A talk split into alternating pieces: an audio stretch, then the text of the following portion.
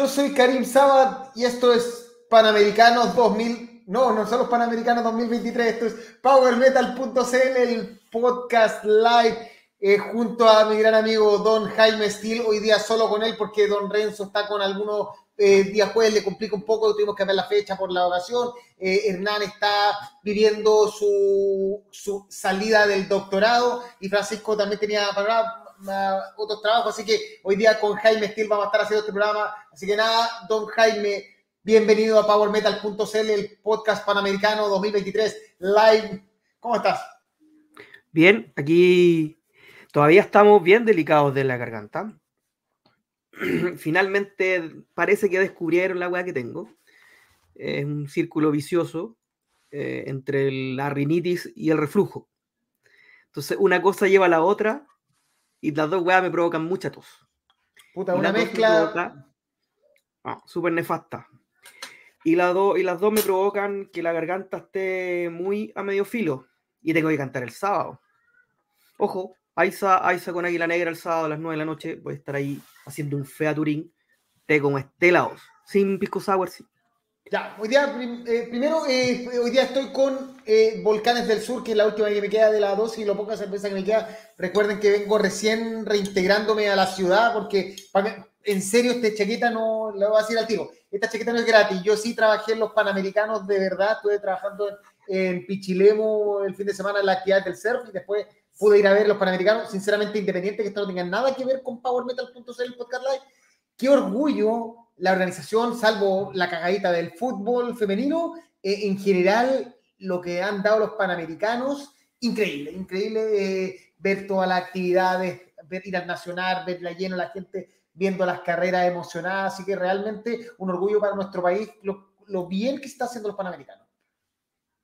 Sí, yo lo he tenido que ver por la tele, tenía ganas de ir, iba a comprar algunas entradas, pero el tiempo ha sido súper escaso. Teníamos ganas de, ir, por ejemplo, mañana. Mañana había entradas para el atletismo, pero yo mañana ensayo, entonces voy a andar corriendo, quería llevar al Rafa.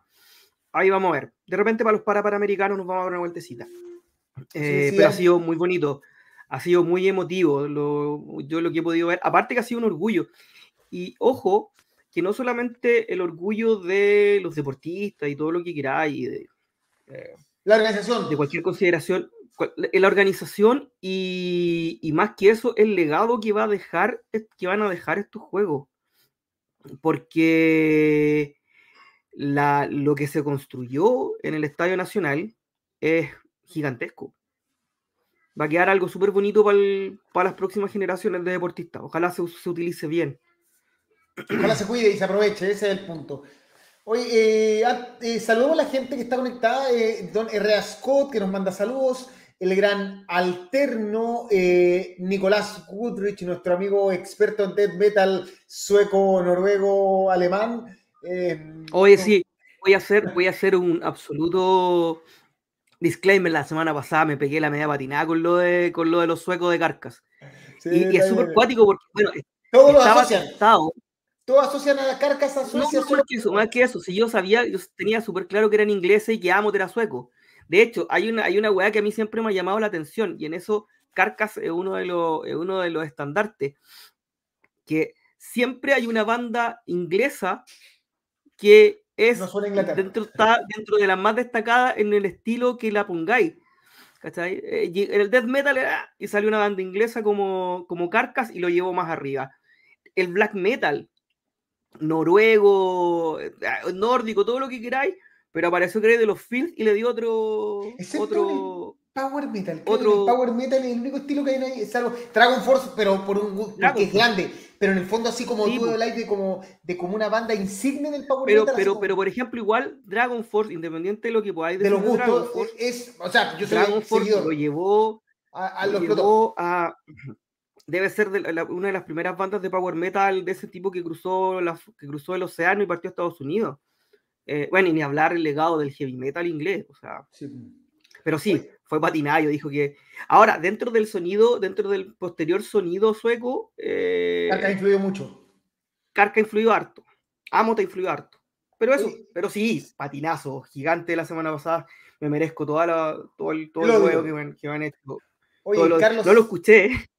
Yo me, tuve que acostar, pero estaba haciendo dormir al Rafa. Aparte que estaba súper enfermo la semana pasada.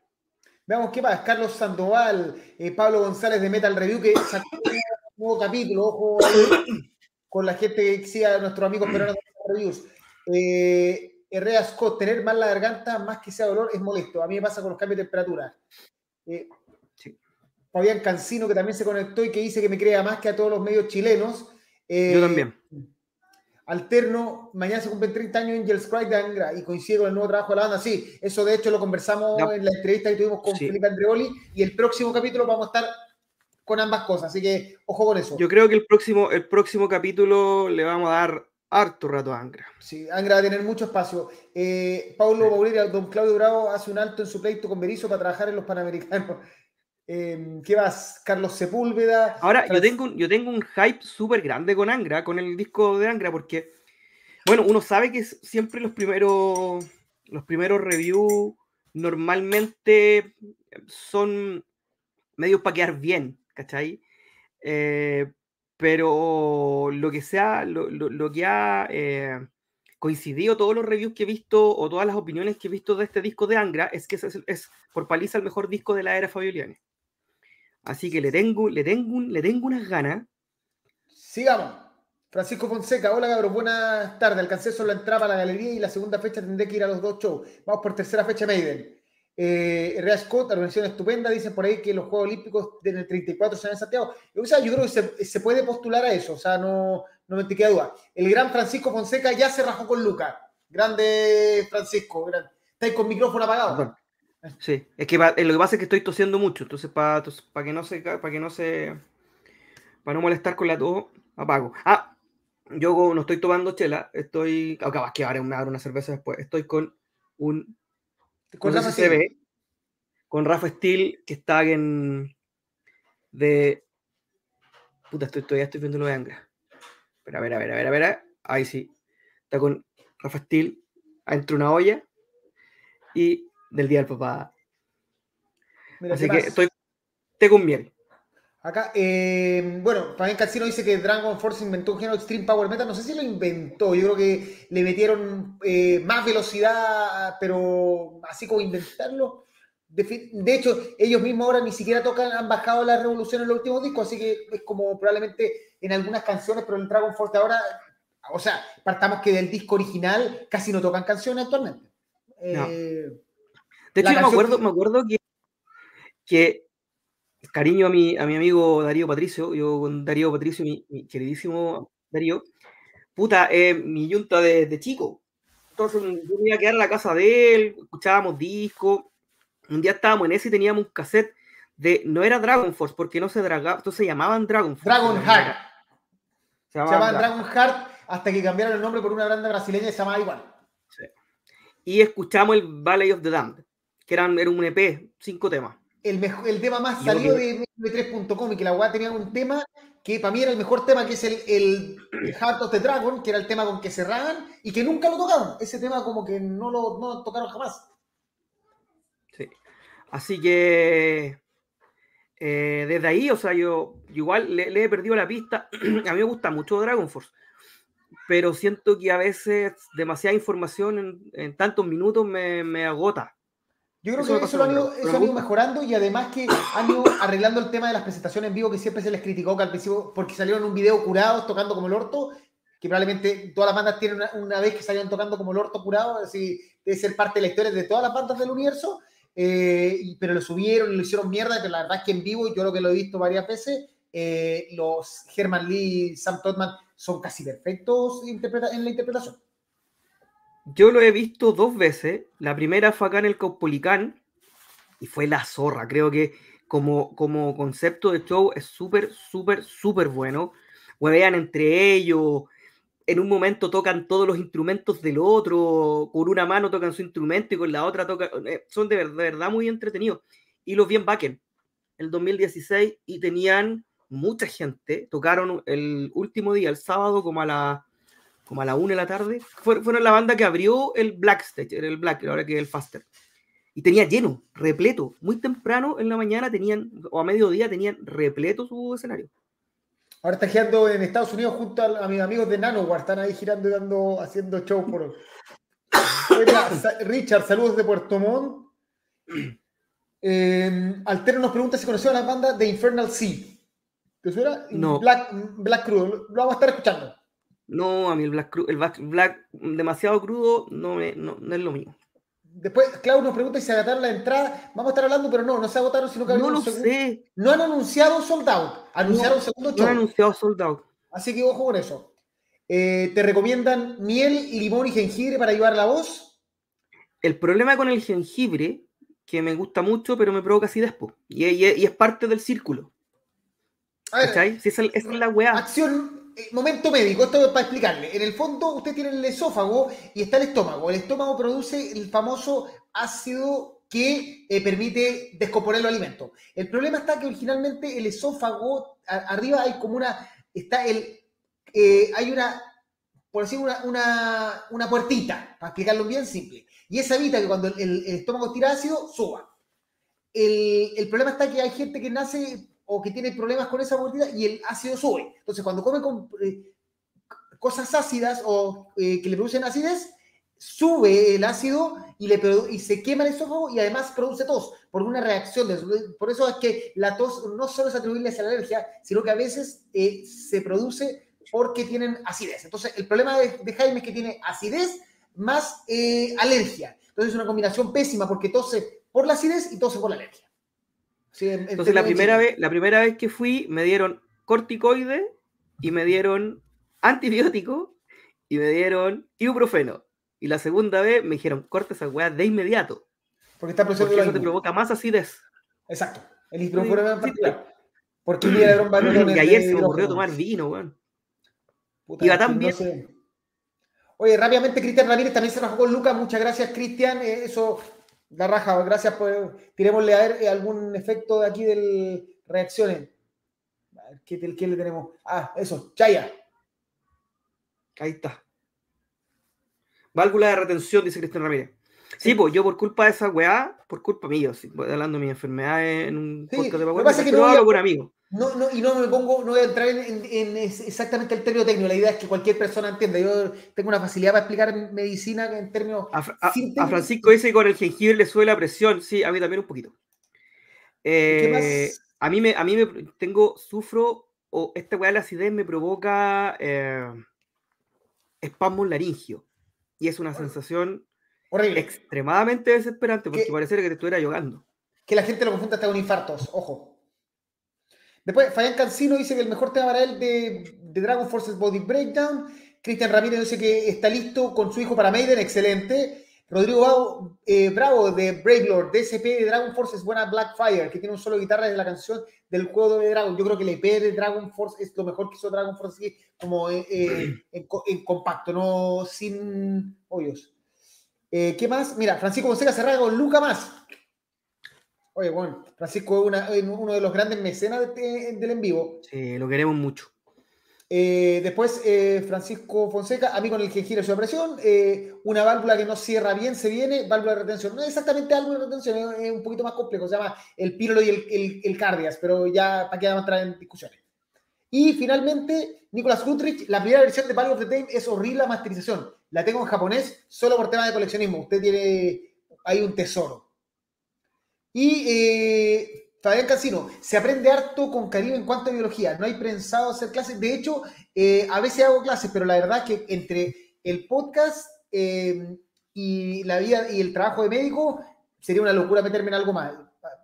Eh, ya tengo, tengo, que, también tengo polola que, con la que estar, entonces me mataría empatar la raja si me dedico a otra cosa. Así en buen chileno. Ya. Jaime, veamos los auspiciadores rápidamente para ir avanzando. Eh, pues así yo descanso un poquito la garganta. Primero, eh, de nuevo, muchas gracias a la gente que se raja todos los meses con este programa, además de la gente que está en vivo mandándose super chat y todo eso, como lo hicieron Francisco Fonseca y el gran eh, Cristian Ramírez.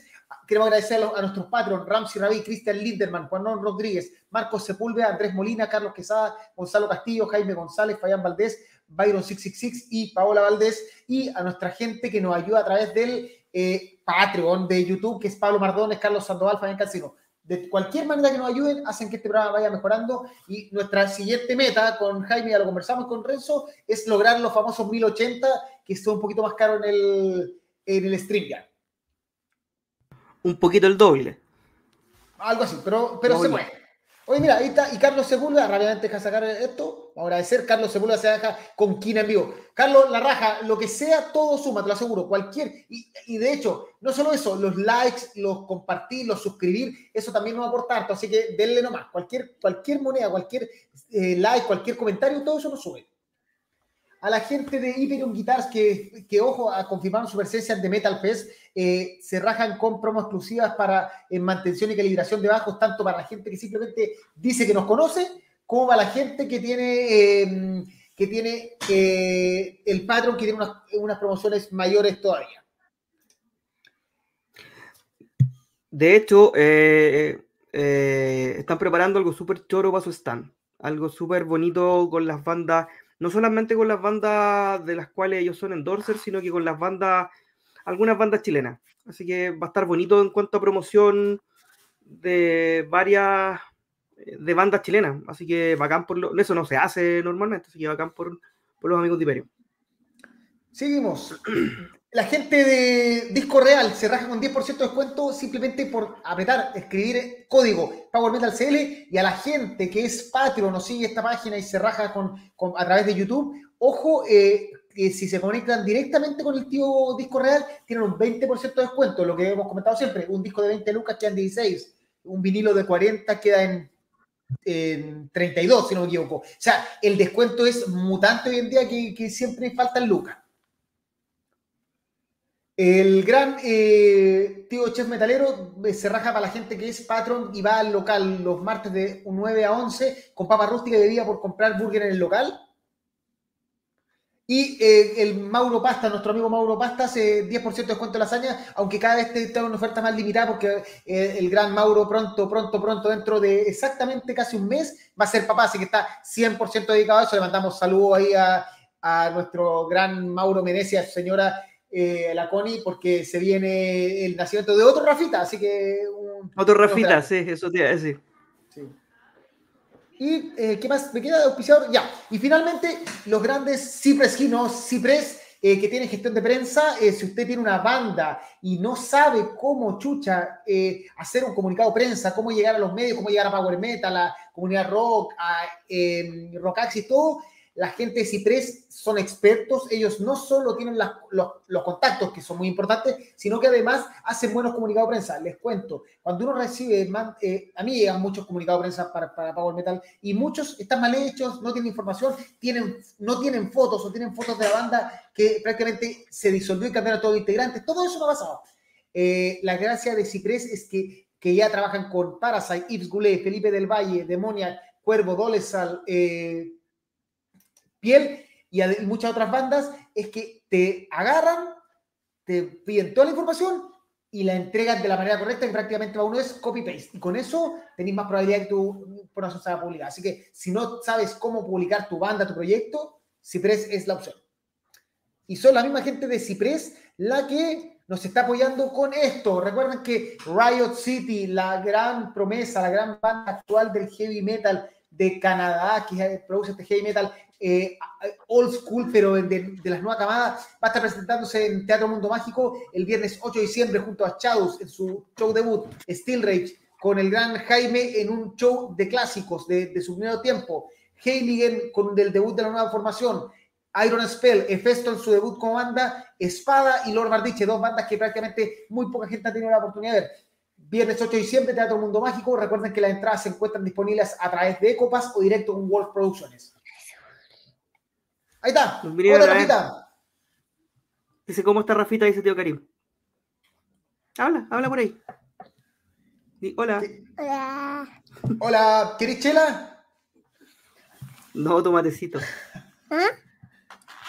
Di, di, ¿Qué que quieras ver a Rudy Christ? ¡Oh! ¡Oh, no! ¡Oh, no! ¡Coño! Digan Rafita, es la, mascota de este programa. Sí, va a ser más que más mascota que Scully. Sí, sí. sí. Adiós. Eh, antes de seguir, algunos saludos. Clau R pregunta si soy médico. Sí, es verdad, soy médico. Más parecido un traumatólogo, la verdad, pero porque cuando uno estudia como traumatología, como, como que se aleja de la medicina tradicional y todo soluciona con paracetamol y se le coxí porque es malito para los riñones. Eh, le mandan saludos ahí a tu, a tu hijo. Eh, ¿A mi riñón? No, Nicolás Goodrich, eh, Efecto venderá su material en Riot City. Eh, no lo sé. Yo entiendo que Efecto todavía no tiene, no tiene material físico ellos han ido lanzando singles.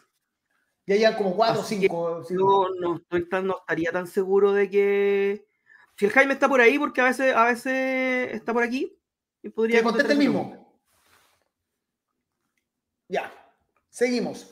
Eh, hora de lo que se viene en la cartelera próximamente. Em, a ver, déjame agregar, cuál era esto. Primero, eh, Inflames el 7 de noviembre, esto es la próxima semana, el Teatro Coliseo gracias a la gente de Transistor.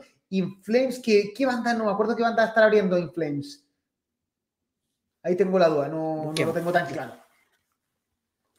Mientras Jaime lo busca, eh, Agnostic Front con sin, problemas, cambio de orden, entre fuegos el 9 de noviembre en el Teatro Coliseo.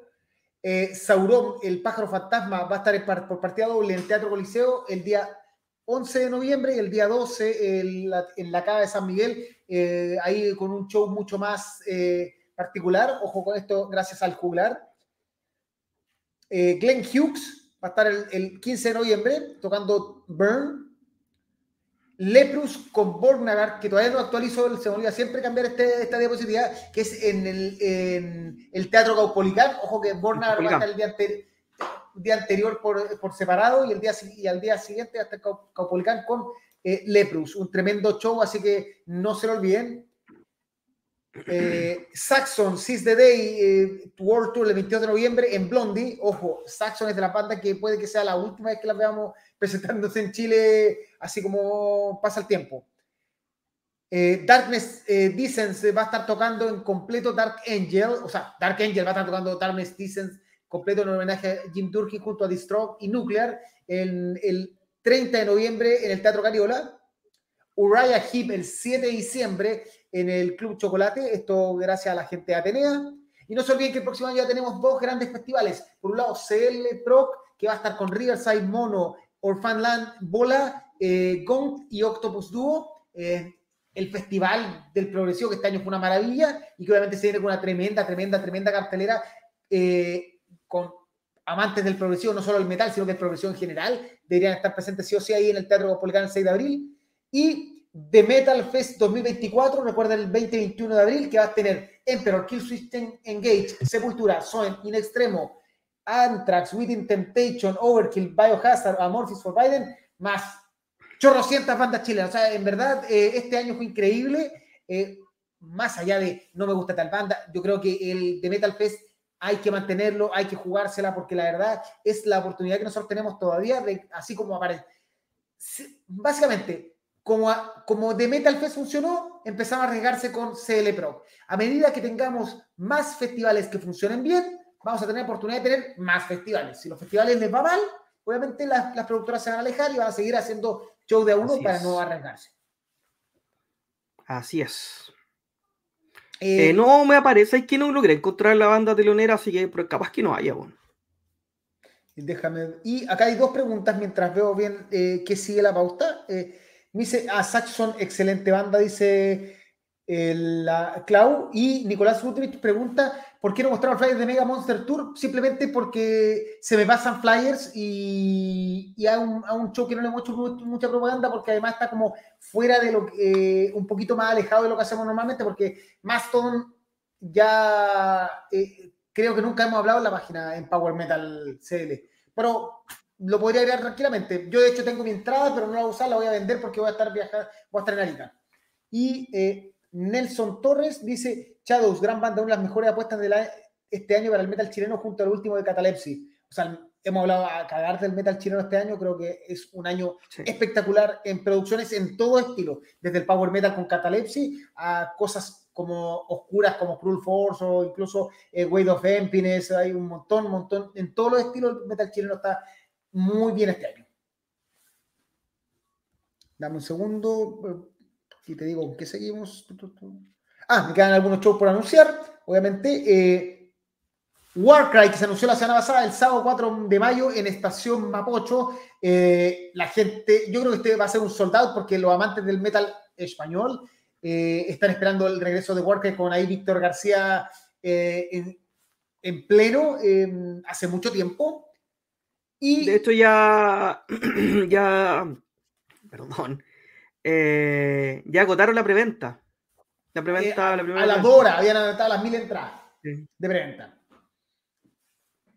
Y que se anunció esta semana, Carcas presentándose en el Teatro Los suecos de Carcas la raja. Los suecos de Carcas en, el Teatro Caupolicán el 5 de mayo por fuera de Metal Fest. No pregunten más, no van a ser parte de Metal Fest por, por fecha. De hecho, esto es el 5 de mayo y el Metal Fest es prácticamente dos, dos semanas antes. O sea, hay mucha diferencia eh, de fechas para, como para que se logren juntar. Pero ojo que Carcas es uno de los, de los seguros. Ahí nos dicen el 5 de noviembre Vader en sala Metrónomo. Sí, celebrando los 40 años. Yo voy a estar allá. Voy a comprar mi entradita. Ya. Y alguna cosa falta que confirmen Hammerfall Metal Fest. No me cambié. que toca en Brasil también. Y eso. Ya. Sí, yo creo que Hammerfall tiene toda la cara que va a ser una de las bandas. Es la banda como Power que falta. Yo creo que falta una banda, como dice la gente, falta una banda de Power Metal más allá de Yo creo que van a ser dos más. Van a ser dos más. Por una cuestión de. Pero no, no te caen, no te caen en el, por el día, tendría que empezar a las 12. O sea, ya lo hablamos alguna vez, si, si, esto sigue creciendo, probablemente pueden agregar la cúpula como un tercer escenario, o sea, se pueden hacer cosas, pero para eso hay que, de nuevo, buscar el soldado, porque es la única forma que la productora diga, por segundo año, vendimos todo, eh, nos salió la raja, arriesguémonos con algo más, porque si les va mal, va a pasar que ah, se echan para atrás, ¿cierto? Es así de sencillo. Así es.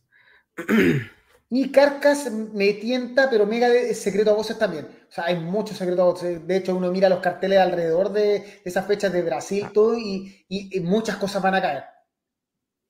Mira. sería un sueño, obvio. Otro más que tiene sueños únicos. Yo creo que. que tiene sueños húmedos con Electric Cowboy. Electric Cowboy sí o sí tiene que venir a Chile. ¿Tú lo viste, el, el, Electric Cowboy, Cowboy así como pirata? No pirata, pero lo, en Backend. Que tocaron hicieron un DJ, un DJ set, sí lo vi un rato. Pero era, básicamente eran los dos principales poniendo música, no era que hicieran algo en particular. Ah, ya. Era un DJ set. Ya. Ahora sí, Jaime. Llegó el momento. Llegó el momento. Voy a sacar esto y. Iron Maiden en Chile. Finalmente. Me cagáis, pues, Karim. Me cagáis, me da sed al tiro. Iron Maiden confirmó su visita y hoy día, hoy día mismo, hace alrededor de cuatro horas aproximadamente, se confirmó que ya no es solo uno, sino que son dos shows de Maiden por ahora, porque no sabemos qué va a pasar en esta nueva postura que es media rara de que las productoras tienen eh, saben de antes cuántos shows tienen, que van anunciando a uno para ver cómo resulta la venta. Ya tenemos asegurado el 27, que no, sabe, no, estamos, no sabemos que sea soldado, simplemente se vendió muy bien. Y el 28 de noviembre, martes, no, miércoles y jueves del noviembre del 2024. O sea, falta un año y, y, al, parecer han sido excelentes las ventas. Por lo menos entiendo que el día, eh, el, el, día 1, que fue la venta del fan club, se vendió todo el día 2 de las preventas de por Entel y Scotiabank también se vendió todo. Y por lo mismo hoy día partió la venta general, pero mañana parte la venta para el segundo show, que de nuevo tiene venta mañana para fanáticos, o sea, para, gente que tenga con Entel o Scotiabank con 20% de descuento y para el que no tenga nada o no alcance, el día domingo a mediodía parte la venta de, del show definitivo. Esto gracias a la gente de G Medios. Y Jaime, al tiro a la pregunta, ¿Te esperabas esta respuesta eh, en ventas de Maiden? Sí, sí. O sea, les cuento al tiro que, porque estoy en la página de, Ticketmaster, porque por ahí me, en, mi, en mi perfil de Facebook alguien me sopló el código del, del, del fan club, la voy a comprar, porque yo quería comprar Pacífico, y Pacífico está prácticamente agotado para el show del 28. Del 20, Quedan muy pocos. 27. Muy 28, No, 28 fue el primero. No, del 28. Ah, el 28.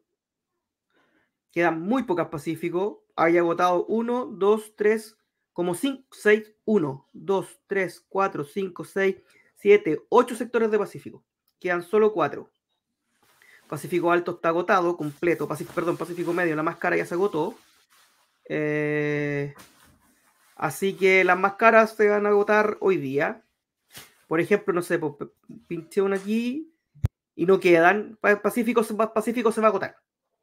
De hecho, mañana la venta, en la venta de que va a salir mañana a las 12, no va a haber Pacífico.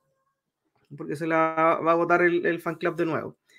Eh, así, a ese nivel. Y entré, entré al, a la. A ver, voy a ir a la venta general de Ticketmaster. Ah, todavía quedan algunas entradas del 27. Andes está agotado. Queda cancha y galería. Es lo único que queda para el 27. Se agotó Andes y se agotó Pacífico completo. Así que. Sí, yo creo que sí. yo creo que sí. Eh, eh, yo creo que esta la, es, puede ser, uno siempre especula con que esta es la última posibilidad de ver a Iron Maiden. Uno siempre Ahí especula. Está. Ahí está para la gente. Código Preventa creo... Iron Maiden, segundo show, pueden comprar de ella. IMC, IMFC Extra. Ahí tienen. Si la gente. esto ocurre en vivo. Nosotros no somos parte del. Acá lo, lo soltaron. Así que nos declaramos. Si el código funciona o no funciona, si es real o no, no podemos decir nada. Esto lo dejó de un Bastián Agüero, que, no, que se conectó solo a eso. Mira, dice hola y tiró el código. Así de, de buena onda de compadre. Eh, así que, Napo, eh, a ver, nosotros tuvimos la suerte de ver este show. Ya lo vimos. Y es un show espectacular. A mí por lo menos. Y eso que no sabemos si van a cambiar el parte del setlist. De nuevo. Ah, eh, Normalmente lo hacen. Lo, esto lo conversamos la vez pasada. Siempre se pegan un cambio de dos a tres temas. Con el software. El, eh, y la... Con el software back cambiaron el tema entre año y año. Presentaron dos shows distintos. Sí, Así que ocurre.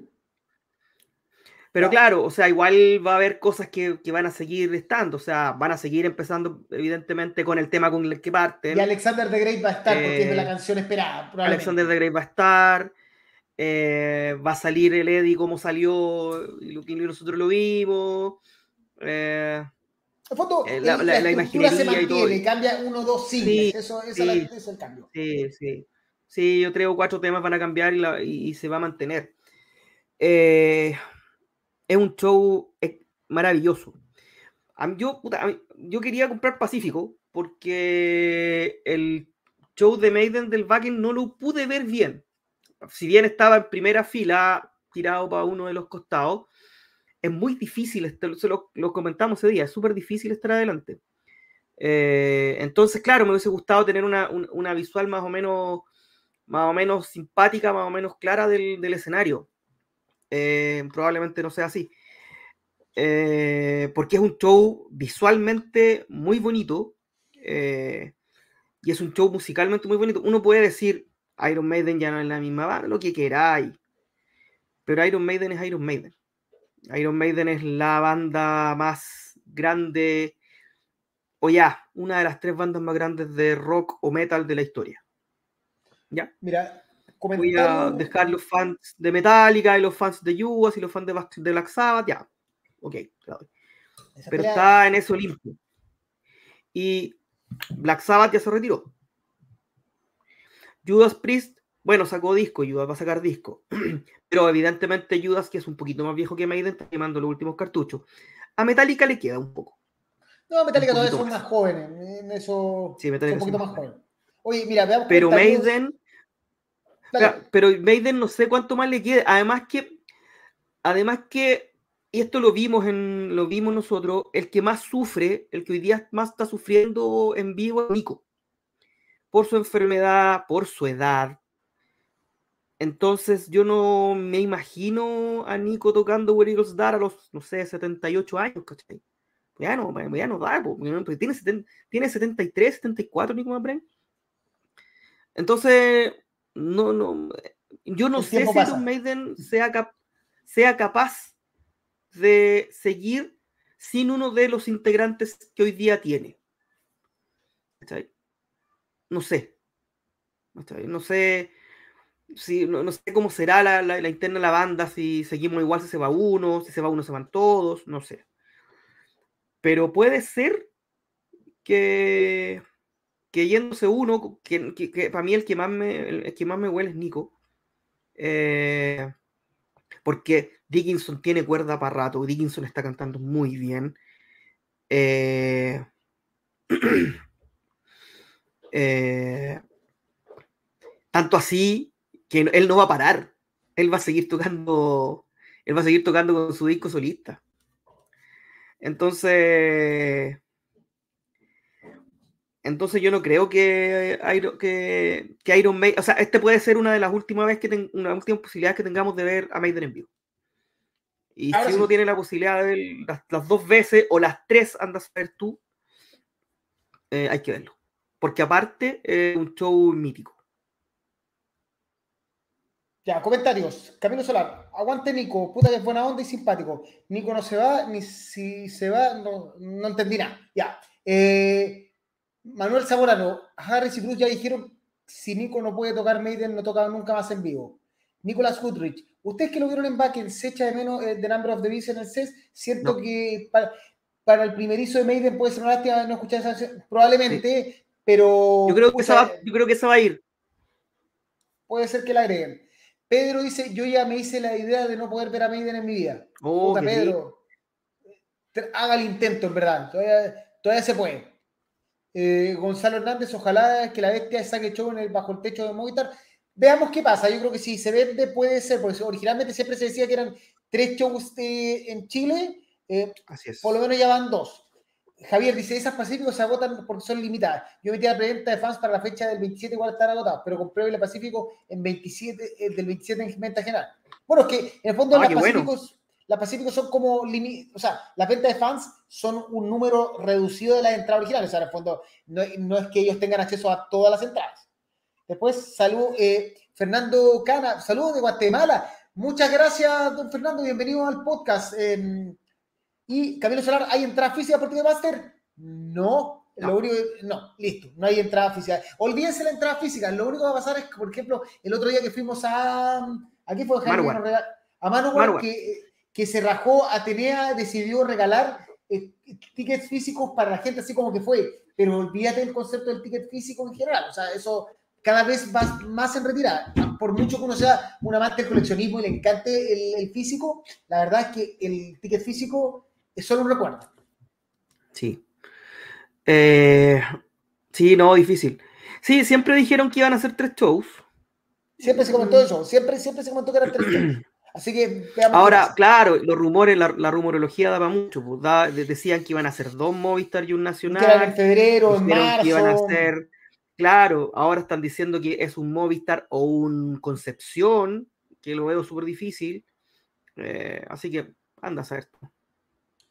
Ya, así que eso, pues, no se olviden que mañana eh, parte la preventa eh, para el Telescochaban del segundo show de Maiden en Chile. Eh, la entrada del 27 todavía quedan algunas, solo galería. Y, Cancha y Andes. Cancha y Andes. Para el otro show, obviamente, queda todo y venta mañana para Scotiabank en Tel y el día, y el día domingo a mediodía, venta general. Y recuerden que si usted resulta que tú la puedes hacer fan de parte del fan club, eh, usted va a saber que la clave es IMFC extra para poder comprar la entrada como parte del fan club. O como todos acá somos parte del fan club, podemos usarla. Como todos somos fan.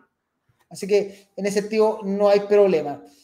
Y ya, dice acá últimas cosas. Concha tu madre, que sería la raja un, un Maiden en concert. Yo creo que sería espectacular, pero no sé si dan los números. Esa es la realidad. Los números. Yo creo, yo creo que, yo creo que sí, pero habría que ver, o sea, yo creo que si tiráis un, un, Se igual. un Maiden, no sé, al este Roa, que deben caber 20.000 personas, así cagado la risa. Eh, después, en Alemania, se resisten a dejar el ticket físico, bueno, y el efectivo y los papeles. Es que son cosas de gusto. Yo, mira, y la, y la, burocracia. Y ojo que también, por otro lado, pero, pero ni tanto, Felipe, porque, por ejemplo, eh, ahora el, el, el, ticket es electrónico y tú puedes comprar tu, tu, tu ticket físico como recuerdo, pero el, el ticket es electrónico, así que eso como que se resisten eh, eh, va a morir, va pasando. De hecho, de hecho, ni siquiera, de hecho, en, en backend y, casi ninguno de los festivales grandes te reciben efectivo, ni siquiera te reciben compra con tarjeta. Y en el fondo una, una forma de también ayudar al planeta. Mientras menos arbolitos cortemos. Iba a decir lo mismo, pero iba a sonar muy hippie, pero tienes razón. No, sí, todo árbol. Sí, tienes razón. Tienes razón. Yo me, eh, Mauricio Pinto, me encalillé yo a toda la familia, la raja maestro, y bueno, eso. Oye, yo quería llevar al Rafa, hubiese sido en dos años más, llevo al Rafa. Me, encantaría que el Rafa pudiera ver alguna vez en la vida a, Iron Man. Y que se acuerden. Y se acuerden. Claro, ahora no se va a acordar. Ya, avanzamos. Jaime, llegó tu momento estelar. ¿Cómo estuvo momento estelar? Septic Fletch y Obscura junto a Rademantis y Projector? Esto fue. Eh, les vamos a hacer disclaimer antes de empezar esto. No fuimos a Primal Fear no tenemos ni idea cómo estuvo, eh, no vamos a opinar eh, ni vamos a, no está nuestro amigo Renzo para que dé sus declaraciones sobre, sobre BTS, así que no, yo lo voy a hacer. Dale, no, no estamos voy a hacer. Ojo. Nos pidieron, en algún momento nos pidieron. Ah, vale. Sí, antes de eso, yo no recibí comunicados de prensa de BTS oficialmente, entonces no puedo apelar a decir como es que no hubo, negociaciones de acreditación, nada. O sea, ellos no se comunicaron con nosotros, lo que está bien, está en todo su derecho, ellos pueden decir con qué medios manejan o no. Así que que no nos hayan acreditado tampoco me parece extraño, porque no nunca nos consideraron como parte de la promoción del evento. Desde ese punto de vista, yo solo hablo, hablo desde el punto de vista promotor. Ahora, Jaime, lo que quieras.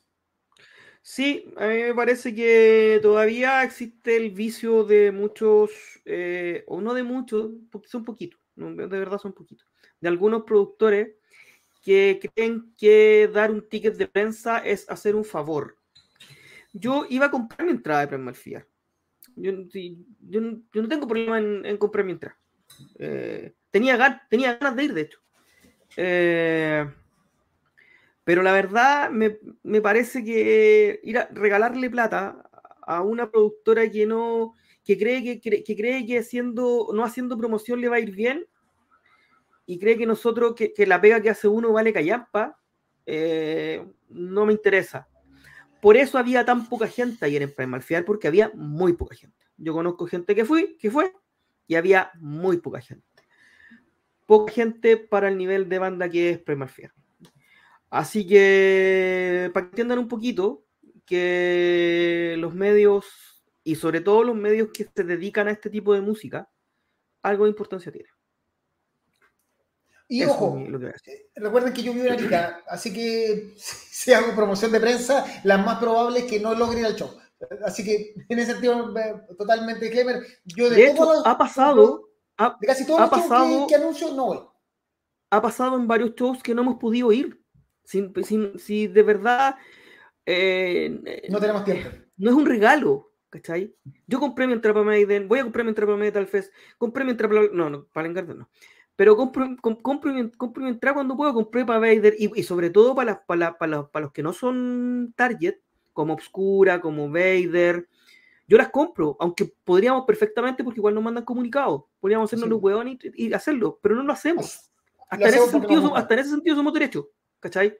Porque nos mandan, nos, llegó comunicado de Obscura, nos llegó comunicado de Marduk, ¿cachai? Nos llegan y a veces nos dicen, ¿cachai?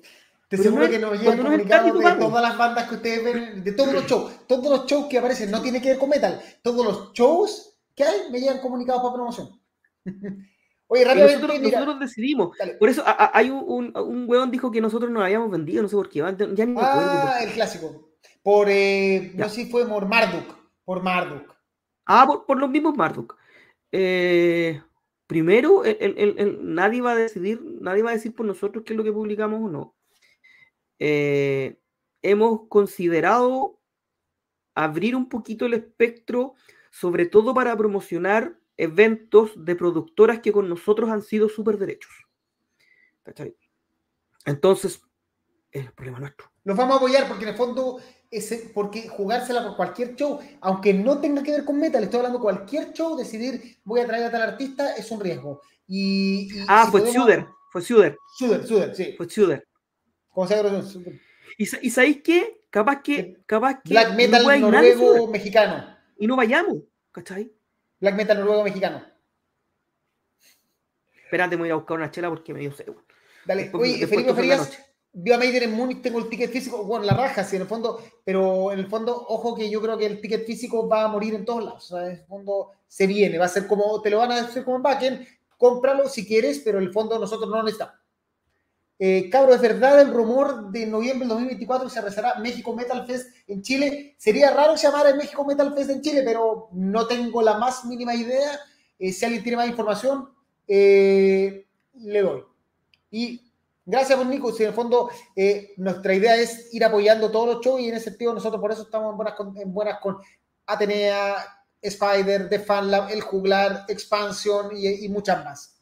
Y Francisco Fonseca se rajó ahora con dos lucas más. Oye, Francisco, en serio, eh, muchas gracias por tu aporte, porque en realidad te aseguro que todo lo que ustedes invierten, todas las, monedas, likes, todo eso, y ustedes se las que Francisco se puso con dos lucas más, eh, hace que nosotros podamos seguir creciendo, porque en verdad la idea, eh, a ver, si tú me preguntas, yo, nosotros podríamos invertir en nuestra plata, pero, pero lamentablemente tenemos que pagar nuestras deudas. Entonces, pero este programa nos encanta y lo hacemos porque nos pasamos bien. Y si no tuviéramos ni plata, partimos y lo hicimos igual. Pero si ahora somos capaces de financiar probablemente, sin, el bolsillo, mejor. Probablemente la noche no voy a dormir de los ataques de todo. Pero aquí estamos dándole. Eh, Francisco Fonseca, además de ser un hombre muy, muy, muy generoso, es un hombre bien informado. Eso. Es un hombre bien informado, es un, hombre ah. que bien informado. Ya. Oye, ah. ¿qué pasó con Aval? Chuchus eh, se raja con Luca. Eh, muchas gracias.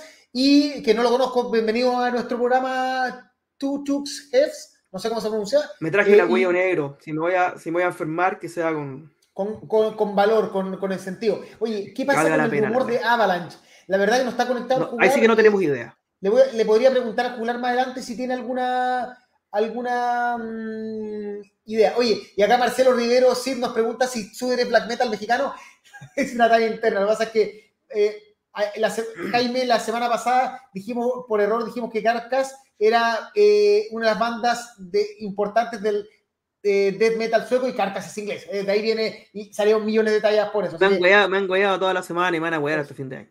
Y Tutus, ¿qué pasó con Suder? Básicamente que subimos el anuncio y alguien salió a criticarnos, decirnos que éramos vendidos y que éramos una mierda, y que prácticamente nos vendimos al sistema y que no queríamos cambiarle el nombre a la página, todo, porque nos vendimos al sistema, güey. Sí, que, éramos, que nosotros estábamos ganando una cantidad de dinero gracias a haber subido un cartel de Suder. Eso es lo más impresionante. No con el de Carcas, no con el de Vigimot, no con el. No con cualquiera de esos, sino que con Suder con Suder no hicimos las lucas del año. Ya, y fue Ya. Jaime, eh, bueno, ahora sí. Eh, ¿Cómo estuvo Septix Fletch, Oscura, Radamantis y Projector? Esto gracias a Chargola y Spider, eh, que ocurrió hace dos días. Así, resúmelo. Que, cuéntame. Primero que todo, primero que todo, el haber juntado las, las bandas, porque esto eran dos shows en paralelo que se iban a celebrar el mismo día. Septifletch. No sé quién iba a traer a quién, pero uno le iba a traer Chargola y el otro le iba a traer eh, Spider. Yo creo que decidieron por en una Spider y Oscura por Chargola, vale. Eso me parece que era lo. En una movida muy inteligente, pero muy inteligente, decidieron sumar los dos y llevarlos a un, llevarlo al Cariola, que es un muy buen recinto. ¿Por qué muy inteligente? Porque había gente, pero no tanta. Entonces, debe haber habido unas 800 personas. Eh, 700, 800 personas.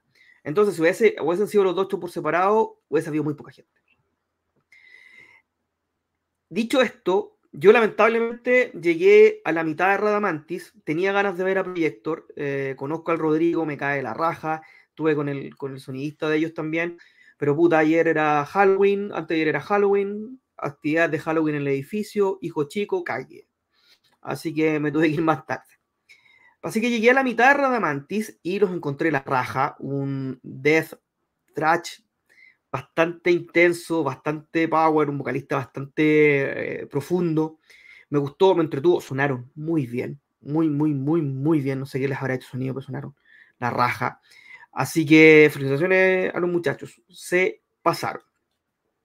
Obscura, Obscura tenía era la primera vez que venía a Chile. Obscura es una banda alemana de un death metal muy técnico, muy, muy, muy técnico. Eh, ellos, los, nacen de, la, caída de Necrophagis, que es otra banda maravillosa. Han tenido una. De hecho, aquí tocaba el, primer, el primer baterista fue Hanne Grossman, que era el baterista de, de. Ah, eh, han tocado puro buen scout, hasta Di Giorgio tocó en, eh, vivo. Eh, y creo que es un, fue un show realmente soberbio. Soberbio. El baterista que trajeron, que es el baterista de um, Divine Heresy, con él, con él andaban ayer, la cagó. Muy, muy, muy capo. Los temas a la pata. Eh, más encima cabeceaba el ruso. La banda sonaba igual. Eh, tocaron, de lo, que, de lo que más tocaron fue, fue del, del Valediction y del Cosmogénesis. Que, bueno, el Valediction era el que venían presentando. Pero tocaron algunas cositas, algunas cositas eh, más clásicas. Del Valediction del primer disco no tocaron nada. Bueno, el Cosmogénesis era el segundo disco, pero me hubiese gustado que se tocado el primero. Pero como show duró una hora y cuarto, eh, tal como Septic Fletch, el primer tema quizás sonó más o menos y después se fue arreglando y terminó sonando brutal. Muy, muy, muy bien. Eh, no, la cagó. Una tremenda banda en vivo, la, gente estaba en éxtasis. Eh, de verdad son muy técnicos, muy, muy, muy buenos músicos. Además que como se arregló el sonido ya como al segundo tema, podía entender todo, todo lo, todos los juegos de guitarra, no, todo, todos los, los fields de batería, ¿no? De verdad, el bajista que es el, que el líder de la weá, eh, ¿cómo se llama este, este flaco? Eh, tocando fretless. O sea, no, sí, de verdad era muy, muy, muy pulento. Me, me gustó mucho el show, quedé muy conforme, tenía muchas ganas de verlo, no había tenido nunca la oportunidad de verlo y, no, se pasaron. Y Septic Fletch, eh, una aplanadora, una aplanadora sónica. Eh, ellos con griegos, con mucha, con mucha influencia de Rotting Christ, pero con harta, con harta eh, con harta base orquestal, no, no, tienen tecladista, eh, sino que tienen una base orquestal que suena impresionante. El vocalista es fuera de serie, tiene eh, una voz grave, una voz profunda. de verdad sonó muy bien desde el segundo tema, igual que igual que, que Obscura. El show duró poquito más de una hora y media. Creo que Pyramid God, Prometidos, Prometidos son increíbles, Anubis son increíbles. Eh, no, yo creo que la gente se fue muy, muy, muy contenta. Yo creo que, de hecho, tocaron, tocaron Prototype, que, es del Titan, y esa no la venían tocando, o por lo menos en los últimos shows no la habían tocado. No el encore era Anubis y Dark Y aquí tocaron, se, se tiraron un tema más. Duró como una hora y media el show, terminó tarde, terminó como a las 12 de todo, pero de, eh, uno de los grandes conciertos porque son dos bandas muy brutales, pero técnicas. Así que fue de verdad una delicia para los que nos gusta no solo el metal, sino para los que nos gusta el metal bien hecho y bien tocado y ya está bonito. Sí, muy, muy, muy bien. Muy buena noche, muy bien gastada San Lucas. Aquí la gente dice, ¿por qué no hicieron lo mismo con el 2022 con Emperor y Corpse? Haber juntado los dos hubiera sido brutal. Lamentablemente son decisiones de, minutos, tienen que ver con cantidad de ventas, no creo que no, tienen que, y significan ajustes, cómo nos llevamos. Entonces no, no sé si es tan simple llegar y unir dos shows que están originalmente separados, ¿ya? y sobre todo son de productoras distintas. Pero la raja que se pueda, que en el fondo haya este entendimiento entre las productoras que permita hacer este tipo de cosas eh, Di Giorgio fue bajista la banda y tocaron Vampire from Nazareth. Sí, sí, ya. Sí, sí, la tocaron. Así que eso, eso fue básicamente nuestro review un poco de un show al que no, está, no, no fuimos acreditados, sino que Jaime quería contarnos un poco de lo que fue Celtics Leche Oscura, porque en verdad era un tremendo show. Entre tanto show nos hace fácil ir a todo y a veces hay que tomar decisiones. Y en este caso, por ejemplo, Jaime prefirió Celtics Fletch con Oscura versus Primal Fear. Por, por, porque Aparte, yo tengo la suerte de vivir a cuatro minutos, a tres minutos caminando al Cariola. Entonces... se puede. Pero aún así tiene hijo, así que si el hijo está enfermo, cagado. Fue chistoso porque de vuelta hubo una cantidad de zombies disfrazados, weón. Eran las 12 del, de Halloween, pues. Ya. Llegó el momento. No sé qué momento viene. Favorito de la gente.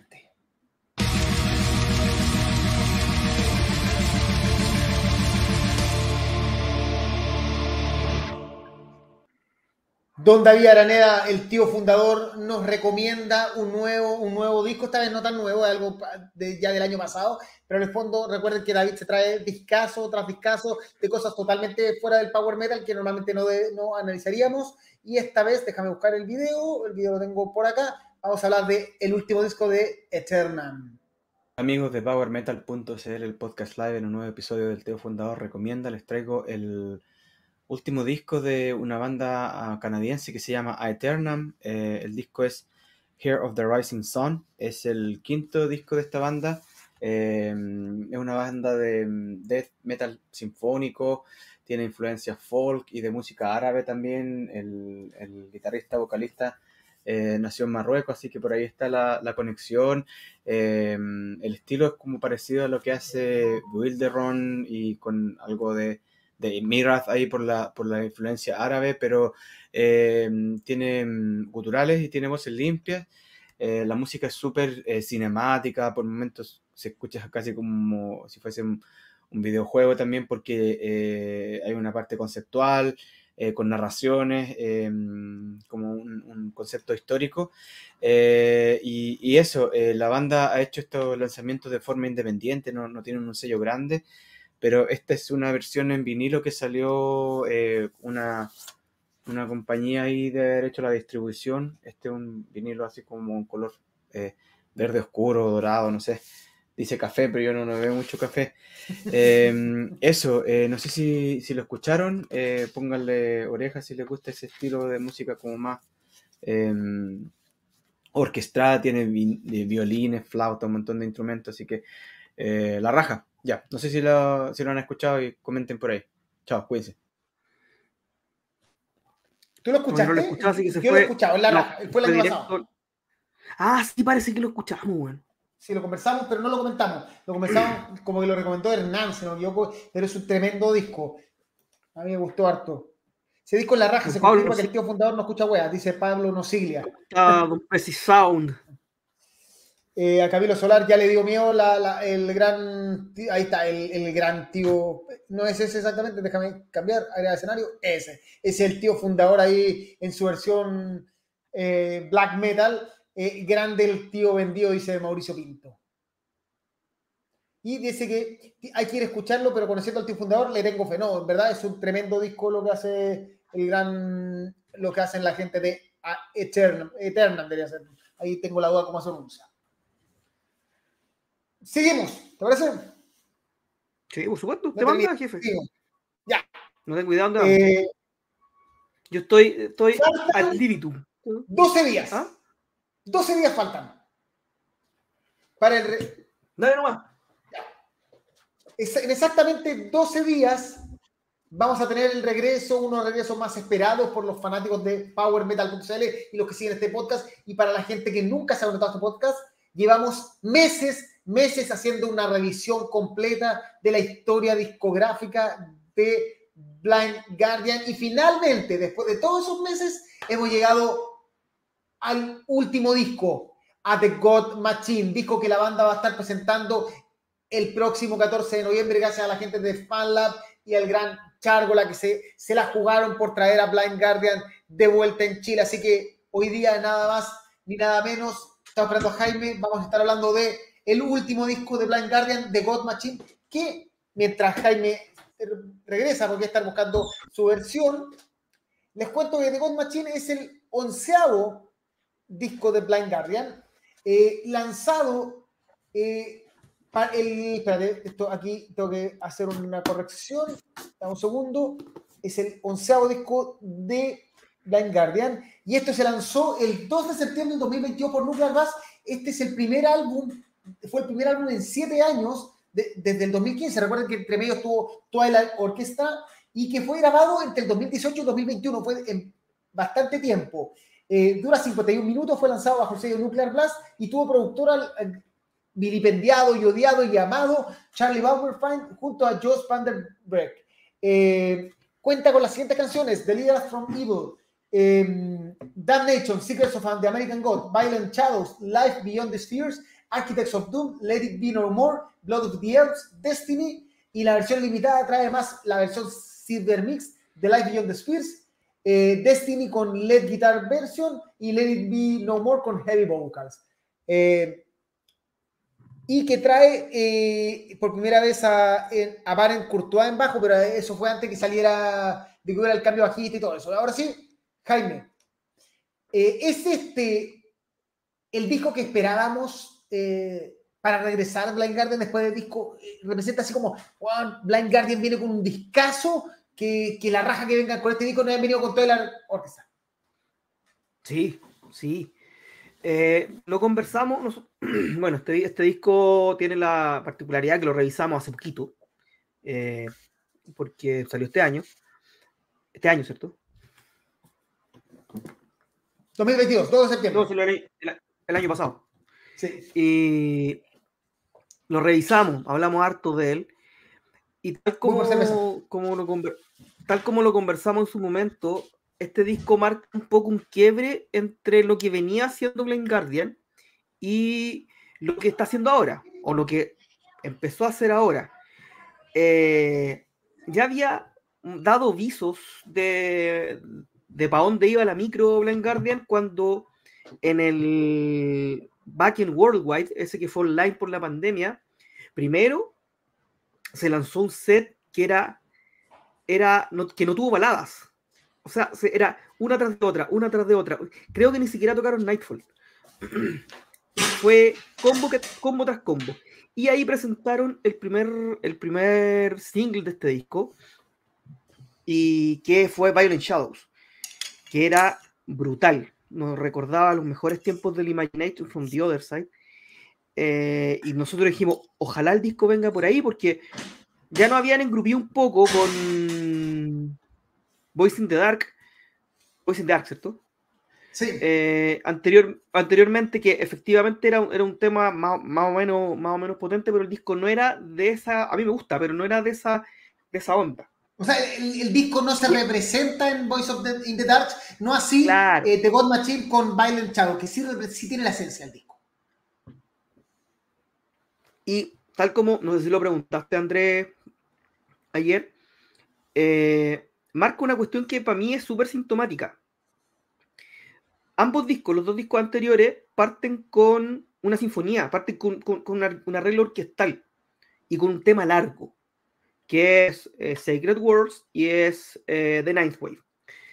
Este disco hace todo lo contrario. Parte con, parte con, Deliver from Evil, que es, es rifiada, eh, si, bien tiene unos arreglos atrás, que, pero están detrás, No, son, no son predominantes del tema, no son protagonistas del tema. Los protagonistas son las guitarras, Son Magnus y, Andrés. Eh, así que ahí tú te das cuenta que efectivamente es una declaración de principios. Ahí, efectivamente Blind Guardian dejó ese lado orquestal o completamente orquestal lo metió en el Twilight Orchestra y dejó este disco una, no vamos a decir vuelta a las raíces porque, porque es súper manoseado, pero sí volvió a explorar esa, esa beta más power metal eh, que había no extraviado, sino que le había, le, había dado un segundo, le había llevado un segundo plano en, en, sus discos anteriores. Aquí es más protagonista, hay más temas power metal, hay más temas rápidos, hay más temas riferos.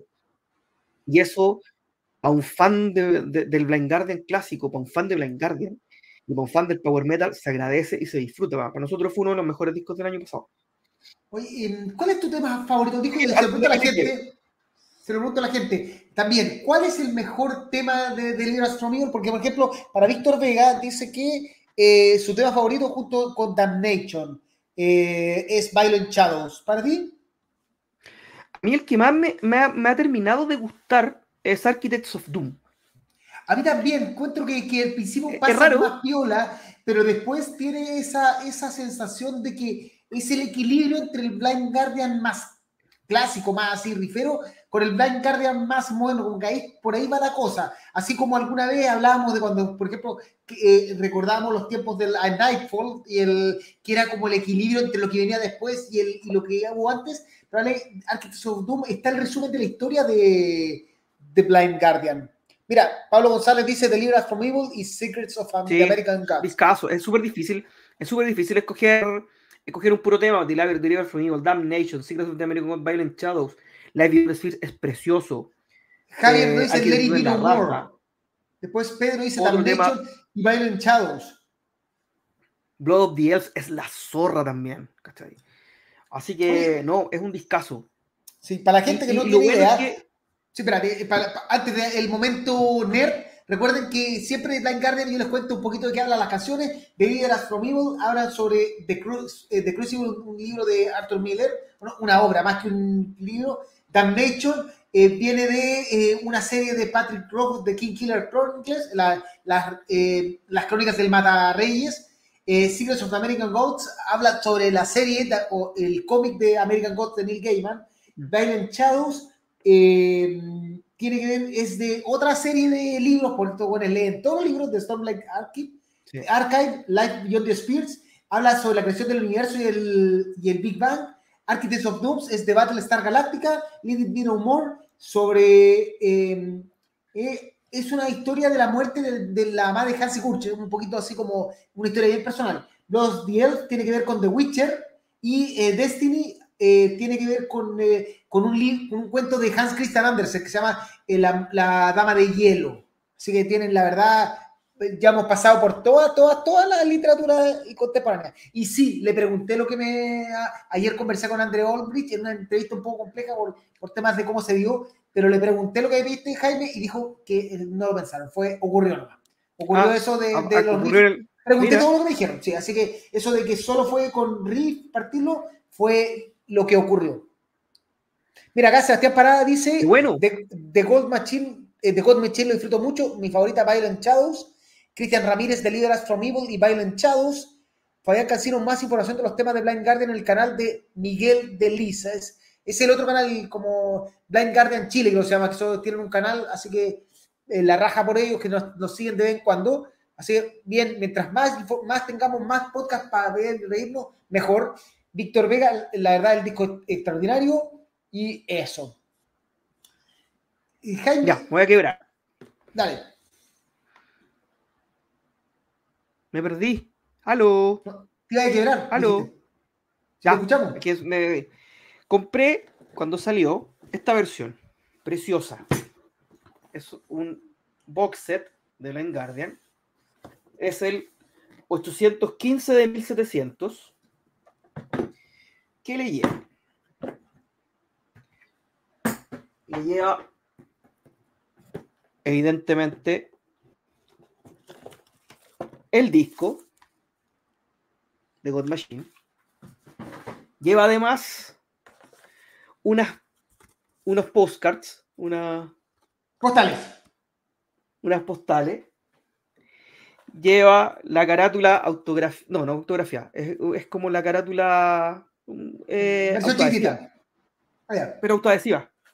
Una foto de ellos autografiada. Viene un juego Un ludo. abierto. Es, un- es como un, como un ludo. sí. Es un ludo, es el ludo, el ludo es uno de los juegos más clásicos de Alemania, ya así como el Monopoly gringo, creo que es gringo, el ludo es el, el- Sí, el juego por esencia de, de la historia de los juegos de mesa alemanes. Sí, es un ludo. Y también viene un, un, un cubre, una cuestión para cubrir la, la- las tornamesas, para, para estática. Que está puesta en la tornamesa, no la traje. Bonito todo, pero el disco sonaba mal. Estaba malo, el lado A. Ah, pero, que pero te, lo te mandaron una, una arreglo. No, no, estáis loco. ¿Qué, iba a pedir cambio de la weá? Me, compré el disco de nuevo, pero en la versión. Sin. sin... Oye, eh, sin, tanta weá. Eh, te iba a preguntar. Ah, sí, quería hacer un análisis. Para mí, algo que no me gustó del disco es la portada, porque si bien al principio me pareció interesante el haber rescatado un arte de otra hueva, me pareció un poco fome para Blind Guardian, que generalmente las portadas, independientes cuáles fueran, mejor o peor, eran siempre eh, algo, algo potente. Creo que eh, rehusar arte no me, pareció extraño en Blind Guardian. Al principio fue sorprendente hasta alguien dijo, oye, pero esa carta aparece en no sé y fue, uy, sí, es verdad, esto es rehusado. Me pareció un poco, eh, no sé, poco Blind, Guardianesco, eso sí lo voy a comentar. Charcha, digámoslo. Sí, charcha, como que en el fondo uno espera, puede ser, otras bandas lo hagan todo, pero parece que Blind Guardian tiene, es tan gigante que rehusar arte me parece sin, sin brillo. A mí, a Víctor Vega le gustó la portada. No, la portada es la raja. Lo que no me gusta es que sea arte reciclado. A eso voy. Fondo, o sea, perfectamente podría hacer un disco y poner de portada la Mona Lisa, ¿sí? si quería el arte más interesante, o podía escribir un... Pero me refiero, tú podías usar cualquier obra de arte si pagas los derechos, pero no es la gracia que una banda con Blind Guardian rehúse arte. Eh, falta el encapuchado, faltó el dragón, eso sí. sí. ¿Algo más que decir, Jaime, de, de, de God Machine? No, es un discazo y los temas que eligieron para el set son precisos. No vamos a decir cuáles son, pero son precisos. Así que ya saben, 14 de noviembre, Teatro Caupolicán, The God Machine Tour 2023, Blind Guardian presentándose junto a nuestros amigos de Enigma, con el gran ahí Álvaro Pachi en guitarra. Eh, no se lo pierdan. Quedan poquísimas entradas, se los puedo decir porque ayer conversé directamente con la gente de, de FanLab y la verdad quedan muy, muy, muy pocas entradas, así que si no, todavía no compra su entrada y todavía lo está pensando eh, y, se, y, se, y no se apura, se va a quedar fuera. Eso me lo contaron ayer en exclusiva la gente de, de FanLab. Y se viene la entrevista con André Olbrich. Eh, probablemente durante el fin de semana lo logro editar porque ahí, ahí, ahí van a agachar, pero en el fondo eh, puede que salga una entrevista de aquí al, al fin de semana con André Olbrich, que ya se grabó, pero editada. Eso, oye, eh, rápidamente, aquí Víctor Vega dice que falta el dragón de. O sea, no, que el de Halloween fue extraordinario, exacto. La portada de Halloween es una maravilla. Y a mí me parecía así de maravillosa la de la de Blind Guardian, pero cuando supe que era rehusada, lo que no es la de, Halloween, es ahí la gracia.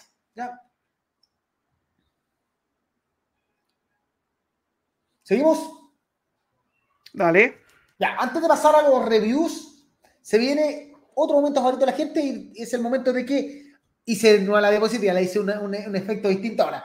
Jaime Steele recomienda y Jaime nos quiere hablar de Ankara, de aquí a la eternidad. Esta banda de España, ¿cierto? Sí, son españoles. Eh, dame un segundo, voy a buscar la historia de, esto, de estos cabros. Esta es una banda que a mí me gustaba mucho cuando era chico, cuando era menor, porque chico sigo siendo. Eh, me acuerdo haber escuchado El Dueño del Tiempo hace mucho tiempo, que es del 99 y le perdí la pista. Y sacaron este P este año, son cinco temas, eh, y que tiene varias particularidades. El primero, la, la primera particularidad es que el primer tema que se llama Tu Verdad comparte la voz el amigo Pancho Pacho Brea con nada más ni nada menos, lo tuvimos ayer con Mr. Ralph Shepers. Y es muy gracioso escuchar a Ralph Shepers hablar, eh, cantar en español. Eh, la segunda particularidad es que el segundo tema es un cover, que es eh, Into the Pit de Judas Priest, y es de verdad muy bueno, muy, muy, muy bueno. El primer tema es puro power metal, y de ahí va bajando un poco en la, en la, en la velocidad, pero no en la intensidad. Son cinco temas que pasan súper rápido, bien, bien power, bien heavy, así que muy bien por los muchachos tan cara a seguirle la pista nuevamente. Ojalá hacen un, muy buen LP próximamente. Dedito para arriba. Así que ya saben, don Jaime Steel, este es el momento donde recomendamos cosas que no están dentro del, no vamos a analizar, por ejemplo, en este caso, Ankara que sí es cercano al Power Metal, pero es un EP y los EP generalmente no los, no los tomamos en cuenta, así que ahí tienen la recomendación del gran Jaime Steel para salir un poquito de lo que se viene. Ya. Ponemos la música adecuada y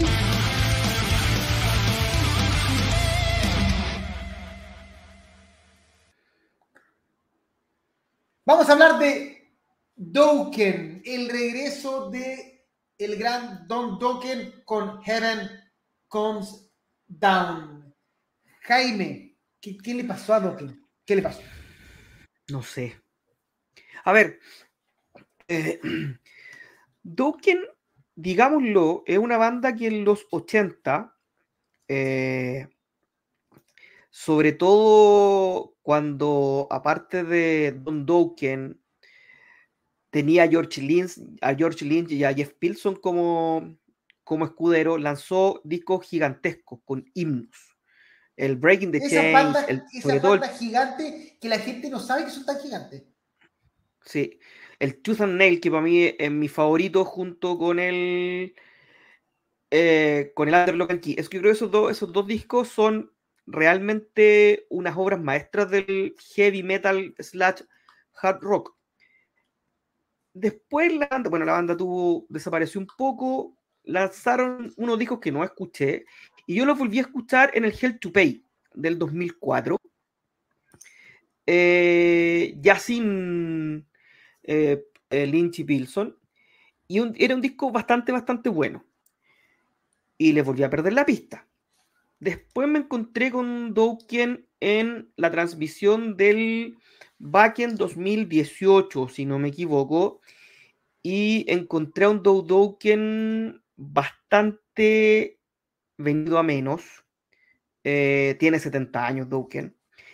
Nunca su voz se caracterizó por tener una potencia, o por tener, más que potencia, por tener eh, mucho caudal vocal. Su voz era bien finita, bueno, es bien finita. Eh, entonces, ese tipo de voz son las que más sufren con el paso del tiempo. Eh, y nos encontramos con este disco de una banda legendaria y clásica. Y me pasó que me aburrí.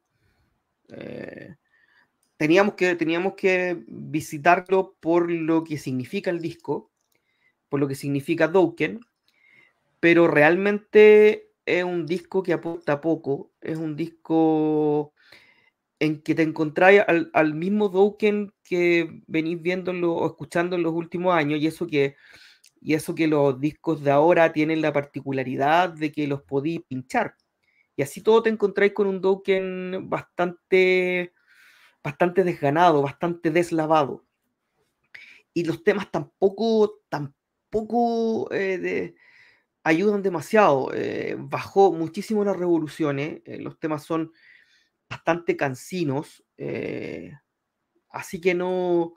Tiene un par de temas. Gypsy me pareció. Me pareció medianamente simpático. Que con el que parte también. Pero. Pero como que se me hizo difícil de terminar de, terminar de escucharlo. Eso me pasó.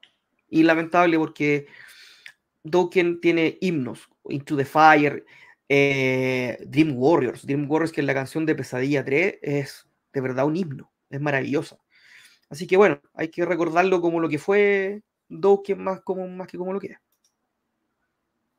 Yo creo que el que tiene dos, dos, dos, dos grandes problemas el disco. Primero, eh, que la voz, yo al principio pensé que yo no estaba entendiendo lo que cantaba pero realmente o el cantante tenía un, estilo de voz que no recordaba y era eh, más extraño. Pero la verdad es que después, cuando tú me dijiste que tampoco te había gustado, dije, ah, entonces no estoy tan mal.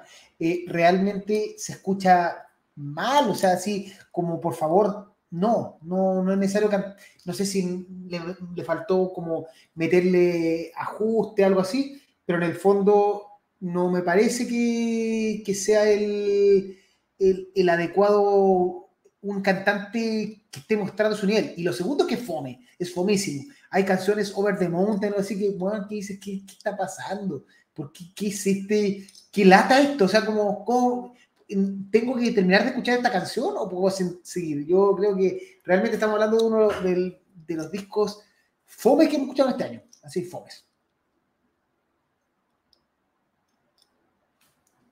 No te escucho.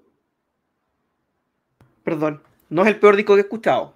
Eh, creo que. Pero no, es el peor disco, pero fomes, fomazo. Me gustó menos Virgil, me gustó menos. Eh, eh, el de la semana pasada, ¿cómo, cómo era esto? Series and Gold. Pero este disco, uff. Eso, uff. Ya.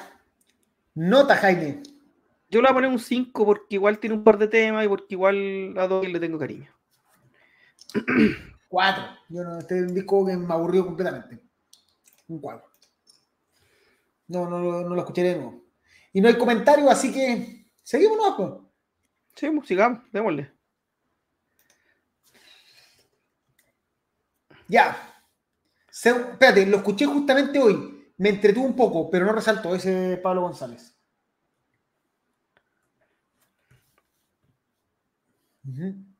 Además, nada más, ya. Seguimos, otro clásico, otra, otro regreso clásico como es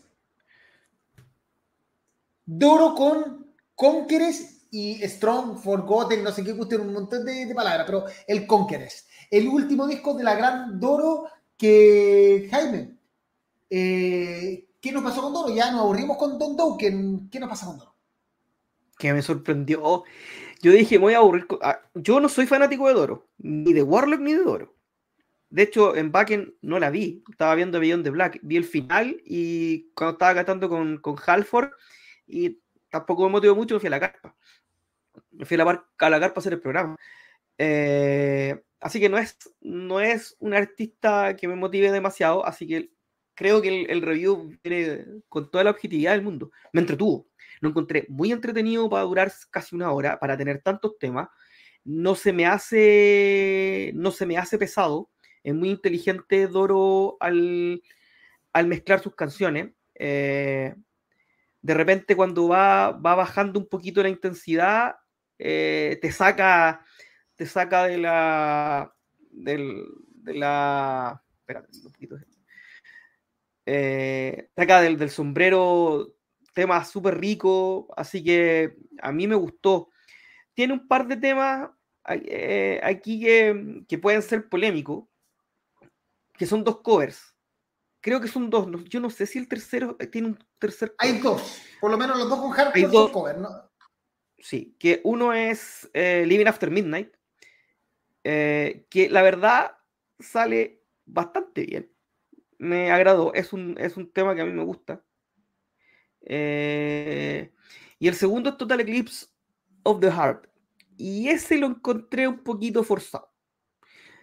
Uno dice, ¿son bonus tracks? No, no son bonus tracks. del, momento en que tienen en que tienen videoclip. Eh, quiere decir que no son, no son eh, no son bonus track. Así que eso lo, encontré, lo encontré un poquitín forzado.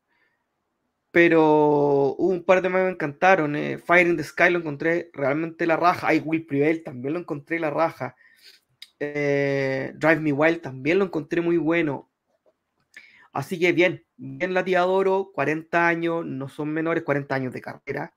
No es menor y, y, sigue manteniendo, ya ha mantenido la, la bandera del heavy metal, eh, súper arriba, eh, inclusive en tiempos donde el heavy metal en general eh, había sido avasallado por otros estilos de música un poco más comerciales, ella siempre mantuvo la, bandera en alto. Eso se le agradece, a pesar de que no sea de mis favoritas. y este disco me gustó, me gustó bastante. Yo creo que con Doro nos pasó lo contrario con Do, que uno iba con que esperanzado que iba a ser un disco entretenidísimo y lo primero que pensamos, puta, tenemos que escuchar un disco de Doro, era que lata. Y la verdad que me, de hecho, de hecho tú me dijiste, tú me dijiste con estas palabras, me voy a aburrir con esta wea. Mira, me aburrí con Do, no me aburrí con Doro, tampoco es que yo lo hallé impresionantemente fascinante, pero por lo menos se deja escuchar, algo que no me pasa con no me pasó para nada con, eh, con Dokken. Creo que es un disco entretenido, partiendo, partamos por una cosa muy simple. Tiene una portada horrenda. De hecho, acá también alguien la va a decir, la portada ordinaria así, eh, linda Doro, feo la portada. O sea, la portada es horrible. Yo no sé, o sea, de hecho, esta portada sin Doro queda mejor. Doro, así como que la. Así, oye, pero es mi disco. Oye, pero está, está lindo el arte. No importa, Photoshop. ¡Pah! Y ahí le chantaron un dorazo en el, en el arte para tapar todo, porque hay unas calaveras. Un, o sea, de hecho, el arte no se entiende con, la, con Doro adelante. Es Mm. extrañamente. Es muy raro, porque en fondo, mira, lo voy a mostrar ahí. El arte atrás son dos calaveras, eh, el, el universo, una cosa así, y como que Doro está puesta así como a presión en el, el disco. Sí, y, eso, ah, está puesta la mala. y eso mismo me pasa un poco con, con los, con lo- lo- los eh, covers. Creo que me hubieran gustado más como extras que como parte en sí del disco. Ya, como que no, no, Claro. me, no- me siento así como que lo mismo. Como que, ah, pero esta canción con Hardcore es muy buena. Oye, pero esto es un disco nuevo, canciones nuevas. Eh, no importa, quiero que lo metan ahí, está, ya adentro. Eh, quedan mejor como un disco de extras, todo, que es lo que normalmente hace Doro. Y, y bueno, te encontrás con Doro haciendo, haciendo más o menos. O lo por que último, sabe como hacer bonus track. como bonus track.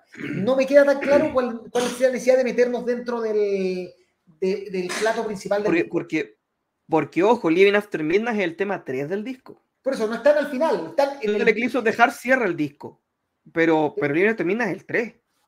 están así puestos, o sea, en el fondo te deja claro que son parte del disco. Creo que tienen metidas son mejores, temas peores, pero, pero se deja escuchar. Mucho me- mejor que lo que pasa con Don Dokken. Así que eso. Eh, mira, de hecho a Víctor Vega le pasa lo mismo. A mí me pasó lo mismo. Mejor Dono que Dokken, sí, claramente. Nota Jaime. Un 6. Yo la dejé en un 5-5, tampoco es que sea tan, tan maravilloso, pero en el fondo me esperaba, sobre todo después de haber escuchado dos, yo creo que le favoreció haber escuchado dos, que primero que venía así como manejando No, el si el disco es casi- bueno. sí, pero no es, o sea, no es El ninguna disco de bueno, me gustó. Ya. ¿Alguien más que hablar de Duro? Sí, no, la portada ordinaria, todos dicen. Y nos pregunta si algún día va a venir Duro a Chile. No sé. No sé si ¿Sabéis se qué? Les voy, a, le- les voy a contar una infidencia. Estuvo a punto. Hace, hace, no sé si fue el año pasado o a principios de este año. Estuvo cerca de venir, estuvo en conversaciones con alguna productora amiga. Pero justo en esa fecha donde hubo muchos recitales. Si no me equivoco, Doro fue al Summer Breeze. no sé si Summer Breeze o fue al Masters of Rock, a uno de los dos. Eh, y en esa fecha estuvo en conversaciones para venir, para venir a Chile. Que no llegaron a puerto porque no debe ser un número barato y tampoco con la cantidad de recitales que había en ese entonces te daba la seguridad de, de que se llenara. Me imagino, me imagino que por ahí va. No pero debe ser no, no se logró. y no venía. no debe ser un show, no sé si llenaría algo. Creo, creo que va a depender mucho del precio y el lugar. Y lo que venga a cantar. Sí, No, es, no, es lo- no nos pasa con Doro lo mismo que pasa con Tarja, creo. O sea, Tarja así como que tiene una fanaticada mundial. No sé si con Doro pasará eso en Chile. No, para nada. Para nada. Ya. Jaime, se cumplen 40 años de esta, probablemente uno de los discos más importantes de- del metal. O sea, en el fondo marcó un estilo eh, Merciful Fate, Melissa. El debut de los daneses de Merciful Fate, lanzado en el octubre de 1983, eh, de- eh, se grabó en julio, o sea, rápidamente. Esto se lanzó bajo el sello Easy Sound, dura 40 minutos, bajo el sello Roadrunner finalmente se lanza y fue su productor Henry Lang. Esto eh, fue el disco debut de, y que de hecho, ojo, se terminó lanzando en Estados Unidos por Megaforce, la gran banda, la gran pro- eh, sello que lanzó al mundo el thrash. Y, y este disco que se compone de Evil, Curse of the Pharaoh, Into the Coven, At the Sound of Demon Bell, eh, Black Funeral, Satan's Fall y Melissa, eh, marca el inicio de, una, de la historia de King Diamond y de todo lo que vino después con ese tremendo equipazo que era King Diamond, Hank Sherman, Michael Denner, Tim Hansen y Kim Ross. Jaime, ¿por qué es tan importante Melissa? Porque Melissa debe ser una de las influencias más grandes de muchas bandas de heavy metal, de thrash metal, de speed metal, de black metal. Eh, eh, Merciful Fate, incluso más que King Diamond, porque, porque tenemos, que, tenemos que dividir esta historia en dos, o sea, eh, Merciful Fate y King Diamond, Merciful Fate con, con, con Denner y Sherman como los escuderos en, sus primeros discos, tiene esa oscuridad es satánica, muy, muy muy demoníaca, muy, no solamente, no solamente en las letras, sino que en, la forma que tiene Kim Diamond de cantar, eh, eh, los pasajes del disco, eh, tanto este como, como el Don't Break the que son creo que lo más gigante de, de, de King Diamond, o sea, de Mercy Fate, sus dos primeros discos y no hay banda que no te, que no te reconozca en Merciful Fate una gran influencia. Eh, eh, traigámoslo a, Chile, o sea, Inquisición, la gran influencia de Inquisición es Merciful Fate. Es imposible renegarlo. Y, y claro, Merciful Fate y King Diamond en particular tienen esa fanaticada y esa, ese amor y odio que lo genera la voz de King Diamond. Y la voz de King Diamond es como el vino. Eh, es un gusto adquirido. A mí yo, yo, reconozco que a mí al principio no me gustaba la voz de King Diamond. Me cargaba. Eh, pero claro, uno pendejo que le gustan otro tipo, le gusta otro tipo de música, otro tipo de, de, cosas, le costaba enganchar con, con estos gritos destemplados de, del señor Bendix pero después te das cuenta que todo tiene un sentido. ¿Cachai? Eh, que su forma de cantar eh, no, no, es gratuita. Eh, es todo parte de una puesta en escena. es una gran teatralidad lo que hace Merciful Fate. Y Melissa es el punto de partida. No, no olvidemos que Melissa es un personaje que persigue a, King Diamond en sus discos. entonces, es algo, Melissa, estamos hablando del 83 es algo que ni estéticamente, ni líricamente, ni musicalmente en esa época se había visto. O sea, este estilo eh, de, música, este estilo de heavy metal, si lo podemos llamar de heavy metal con tantos, eh, con tantos ingredientes oscuros, eh, no existía en ese entonces. O sea, si tú pescáis el, el Show No Mercy, el Show No Mercy debe ser de el año siguiente, del 84-85 debe ser el Show No Mercy de ayer, evidentemente te podía encontrar cosas del Melissa. Y musicalmente es una joya, de principio a fin. Ah, eh, desde Evil hasta Melissa pasando por ese, por el Curse of the Firehouse que, que tiene ese riff inicial eh, que te pone no en tantas canciones, inclusive, inclusive no sé, en Two Minutes to Midnight. Pero, es un, pero, ese riff está en hartos lados más adelante. Es, fuente, no sé si habrá estado antes, pero por lo menos en el metal es fuente de, de muchos, de, muchos, de muchos temas. Into the Coven eh, eh, es gigante. Satan Fall es de verdad una obra maestra. De verdad, es una obra maestra. Esos 11 minutos en que, que son como tres canciones en una por la cantidad de estructuras, de parte, de progresiones musicales que tiene el, que tiene el disco. De verdad estamos hablando de una joya, de una joya de disco. Eh, creo que tanto Melissa con Don't Break the Oath y para mí, personalmente, The Eye, es lo mejor que ha hecho King Diamond eh, como músico. Eh, hay gente que le puede gustar el Fatal Portrait en, en, la discografía de King Diamond más que, más que otros, pero a mí, a mí esos tres son los discos que más me, más me llenan de, de, esto, de este danés. y verlos volver, yo no tuve la posibilidad de verlos en China, andaba de vacaciones. Eh, pero verlos volver, eh, verlos de nuevo en vivo, es de verdad un, un, lujo y ojalá lo podamos volver, volver a ver para poder sacarme ese, ese cachito que todavía me queda. Discaso, un clásico de clásicos de clásicos. Yo creo que, que son pocos discos que pueden decir que, que, o sea, hay muchos discos importantes en la historia del metal son pocos discos que marquen eh, tanto, eh, que tuvo, abren tantas ramas del metal. O sea, en el fondo, eh, cuando Merciful Fate lanza Melissa, no tienen ni idea que el black metal, que todo, una cantidad de, un estilo completo iba a encontrar no solo en sus pintas, sino que en su forma de cantar, de tocar, de, impresionar, iba, y hasta en, el arte, porque el arte, de nuevo, a mí me encanta hablar del arte y creo que este arte es arte que tú decís, bueno, yo quiero estar en una polera, lo sabía, así. Te, tiene, te diría que este, esta portada influenció algunas portadas de, de Judas Priest, así, sin asco, directamente.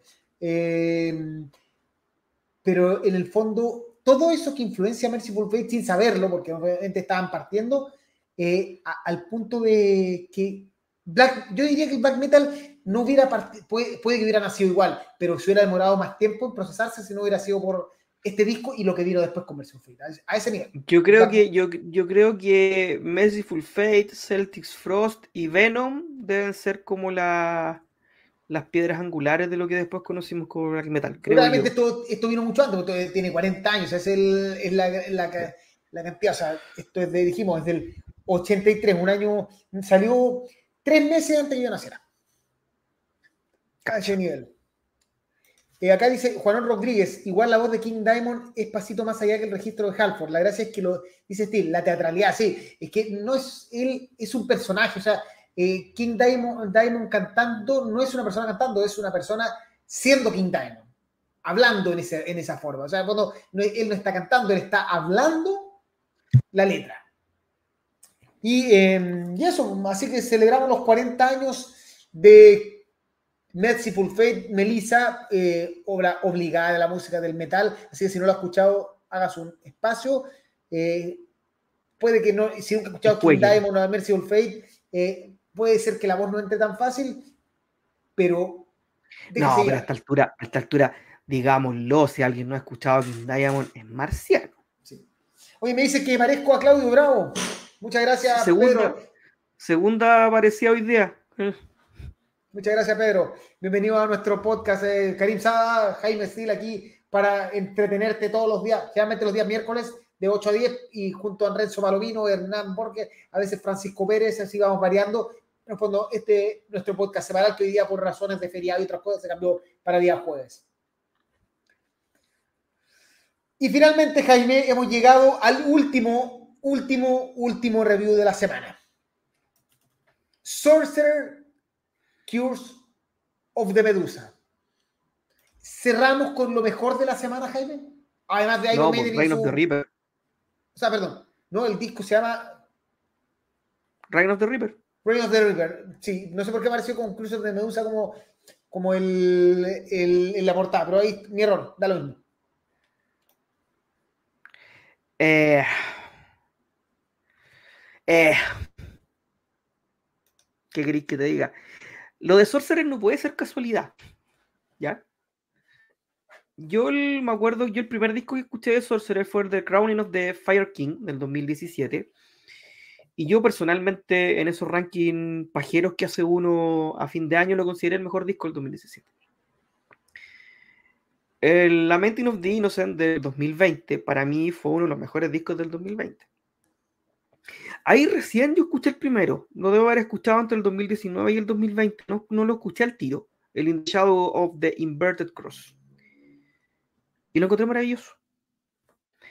Entonces no puede ser, no puede ser eh, casualidad que lleguen 4 de 4. Porque este de Reign of the River es realmente, realmente espectacular. Y tiene algo que algo que lo diferencia del, resto de los discos. Porque uno puede decir, claro, eh, encontraron su fórmula y, y, no sé, eh, siguen una suerte de piloto automático. Y no, esta es una banda de epic doom metal con algunas cosas más heavy metal, pero, pero eh, se mueve en, eso, en, en, esa en esa en esa en ese rumbo, harto de Candlemas, de de Solitud Eternus, por ahí va su, por ahí va su, sus influencias, pero este disco creo que es más Doom que los anteriores. De hecho, Reign of the Reaper es un tema Doom, es el tema más Doom que le he escuchado. Eh, y es una joya. The Kingdom Will Come, que es más rifiado, es más parecido a, los sus dos discos anteriores, un poco más cercano, si lo queréis llamar así. Eh, no pierde esa intensidad y tiene algo que no, no, recuerdo haberlo escuchado en otros discos de Sorcerer que son voces un poquito más guturales. Eh, no sé si lo, en, otros discos o, no, de verdad no me acuerdo. Y harta preponderancia ah, del teclado. Eh, si bien siempre tuvieron tecladista invitado, aquí lo siguen teniendo un, tecladista invitado, aquí, aquí se nota harto son 47 minutos de un viaje. Unveiling Blasphemy es una joya de tema, pero es que es muy bueno. Es muy bueno, de verdad es muy bueno el disco. Por favor, háganse el favor y escúchenlo. Está dentro de lo mejor del año. No le voy a poner un 7 porque, porque he tomado muy poco ¿no? Yo creo que eh, la primera pregunta que cuando yo escuché el disco me pregunté si, si mm, lo escuchaba tan impresionante y no me acordaba cómo había sido el anterior, o no. Y, el, y la verdad es que es, un, o sea, partiendo por la portada, yo creo que ah, eh, la portada que, la mejor portada de lo que hemos hablado del programa, de todos los discos. la portada es hermosa. Es, es, una obra de arte. Eh, em, es de esas portadas que uno quiere en vinilo, que quiere tener colgada en la muralla, o sea, es una obra de arte. Em, y, y, el disco es la raja porque es Doom pero es un Epic Doom, o sea, no es el Doom eh, que de repente como que se pasa para el lado así demasiado, demasiado denso, sino que es un, eh, tiene heavy metal, entonces eh, es... Ese, no es más Bride. O sea, en el fondo, para la gente que, como yo que no soy fanático del Doom así más extremo, del Doom más denso, este Doom así como guerrero, como de, de contar canciones épicas, de cantar así como historias de guerrero y así, que hemos visto muchas veces en este programa y de la cual nuestro gran Renzo Banovino es un fanático, es el experto en, en Doom, salvo por Slayers. Eh, yo creo que eh, es un discazo, es una, uno de los grandes aciertos y, probablemente el disco recomendado de la semana, o sea, además de Merciful Fate y, Volver al Pasado, creo que si tuvieran que, que dejar a Doro y a que fuera, dense el tiempo, escuchen Sorcerer porque realmente es probablemente uno de los mejores discos del mes y uno de los mejores, uno de los grandes discos del año. Sí, y la pega que hace Ember en la voz es, se me había olvidado, es sublime. Es sublime. Y se llama Reign of the Reaper y no Curse of the Medusa. No sé por qué me tuvo un traspapel, porque lo hice ahí. Sí, el, tema 5 se llama Curse of the Medusa.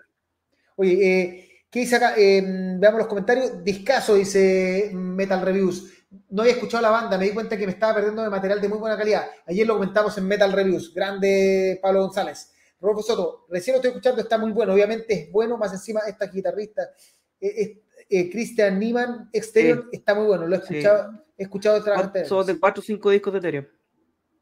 Y eh, eso, yo creo que este es el mejor disco de la semana. Jaime, ¿qué nota le pondría ahí? Un 6-8. También estoy con el 6-8. ¿no? no, un 6-8 me quedo con ese 8. Eh, algunos comentarios anexos. Tutux Hefs, eh, King Diamond es el puto dios. Eh, y Mauricio Pinto, me cuesta Merciful Fate y King Diamond, pero les daré caso, les voy a dar una oportunidad.